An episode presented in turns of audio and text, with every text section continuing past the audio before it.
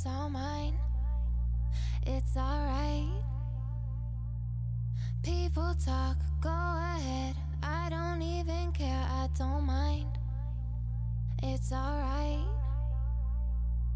You can say that I'm insane to go for the gold, but 嗨，各位小伙伴们，大家早上好，我是姚老师，欢迎大家来到今天这一期的英语口语每日养成。我们今天的话呢，来看一下这样一段台词：Quick, aim him at that pack of babes over there. Maybe one of them will break away. Quick, aim him at that pack of babes over there. Maybe one of them will break away. 赶紧的把宝宝对准那边的妹子们，也许会过来一个。Quick, aim him at that pack of babes over there. Maybe one of them will break away. Quick, aim him at that pack of babes over there. Maybe one of them will break away. 在这段话当中呢，我们需要注意这样的几个点，在开头的位置 aim him 当中可以做一个击穿，会变成 aim him，aim him，就会感觉这里字母 h 没有发出来声音。再来看一下第二个地方，at that pack of 这四个词出现在一起的时候呢，第一和第二个单词当中可以做一个不完全失去爆破，at that，at that，然后呢，这个 that 和 pack 当中呢可以做一个完全失去爆破，that pack，that pack。而末尾的两个单词 pack of 当中呢，又可以做连读 pack of，pack of。所以呢，这四个单词连在一起的时候，就会稍微显得有一些复杂了。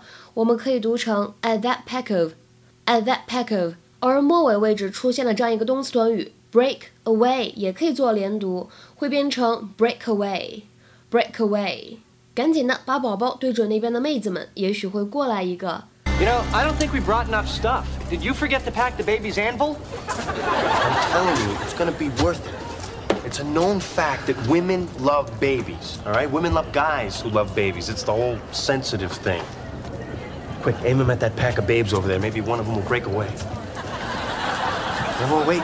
Forget them. We got one. Hard left. All right, give me the baby. I, I, I got him. Come on, seriously. Oh, seriously, you want him? Hello. Hello. Who's this little cutie pie? Well, don't don't think me immodest, but me. You want to smell him? Uh, I assume we're talking about the baby now. Oh, yeah. He's got that great baby smell. Get a whiff of his head. I think my uterus just skipped a beat. What I tell you? What I tell you? I think it's great you guys are doing this. Well, we are great guys. You know, my brother and his boyfriend have been trying to adopt for three years. What agency did you two go through? 那我们今天节目当中呢，就重点来学习一下这样一个动词短语，叫做 break away。break away 这个动词短语呢，它的意思其实比较多，我们之前节目当中呢也有出现过，也讲解过。 今天的话呢，重点说一下这样几个意思。第一个呢，可以用来表示挣脱，to leave or to escape from someone who is holding you。比如说，看这两个例子，第一个，He grabbed her, but she managed to break away。他抓住了她，但是他成功的挣脱了。He grabbed her, but she managed to break away。再来看一下第二个例子，I had to chase my dog down the street after he broke away during our walk. I had to chase my dog down the street after he broke away during our walk. 我遛狗的时候呢，狗挣脱了，我不得不在街上追我的狗。那么这层意思的话呢，其实我们也可以稍微引申一下，可以用来表示脱离团队。比如说，One or two of the tourists broke away from the tour group。有一两个游客从旅行团队当中怎么样呢？走散了，脱离出来了。One or two of the tourists broke away from the tour group。这个用法呢，跟我们今天美剧视频当中的用法会比较接近一些。那么这个动词短语呢，第二层含义我们说可以用来表示停止某项活动，to stop doing something。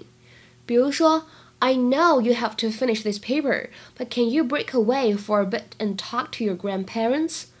我知道你得完成这篇论文，但是你能不能腾出来一点时间陪你爷爷奶奶说说话呢 ？I know you have to finish this paper, but can you break away for a bit and talk to your grandparents？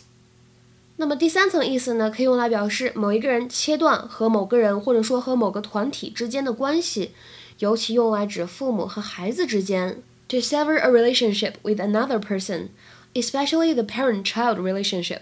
那么这样一个用法呢，我们经常说 break away from somebody, break free from somebody，或者呢 break loose from somebody。